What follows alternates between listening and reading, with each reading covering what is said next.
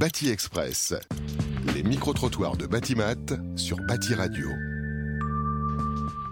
Bonjour, je m'appelle Richard Lacortiglia. Je suis là parce que j'ai créé un centre de formation au métier du bâtiment qui s'appelle Le Gavion, qui, avec d'autres centres de formation, a créé la fédération Éco-Construire. Et donc, je représente aujourd'hui la fédération Éco-Construire. Pourquoi développer le secteur de l'éco-rénovation? L'éco-rénovation, c'est important, je crois, pour deux choses.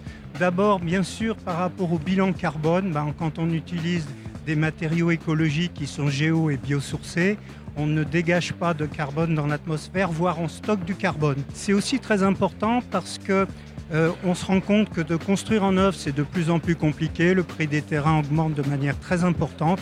Et ben, il faut qu'on se tourne vers la rénovation de l'existant. Et euh, donc, euh, tant qu'à faire, il faut le faire de manière écologique. Vous avez parlé de l'avenir, mais quelle perspective à l'éco-rénovation? L'avenir, il est, je crois, euh, important parce qu'on constate que les personnes que l'on forme aujourd'hui sont débordées de travail. Donc, euh, euh, il y a besoin de former plus de personnes dans ces domaines-là. Ce sont des beaux métiers. On a des gens qui deviennent chefs d'entreprise avec des niveaux CAP, BEP. C'est pas forcément ce que les parents imaginent. hein. Si vous voulez que votre enfant il ait une belle situation dans l'avenir, pensez aussi au métier du bâtiment. Et dans les métiers du bâtiment, pensez en priorité au métier de l'éco-construction.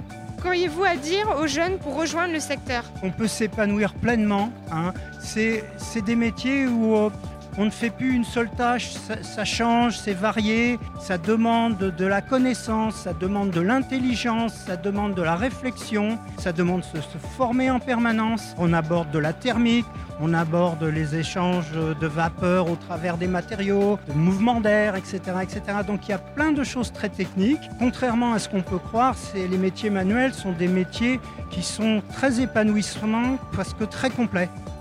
Bâti Express. Les micro-trottoirs de Batimat sur Bâti Radio.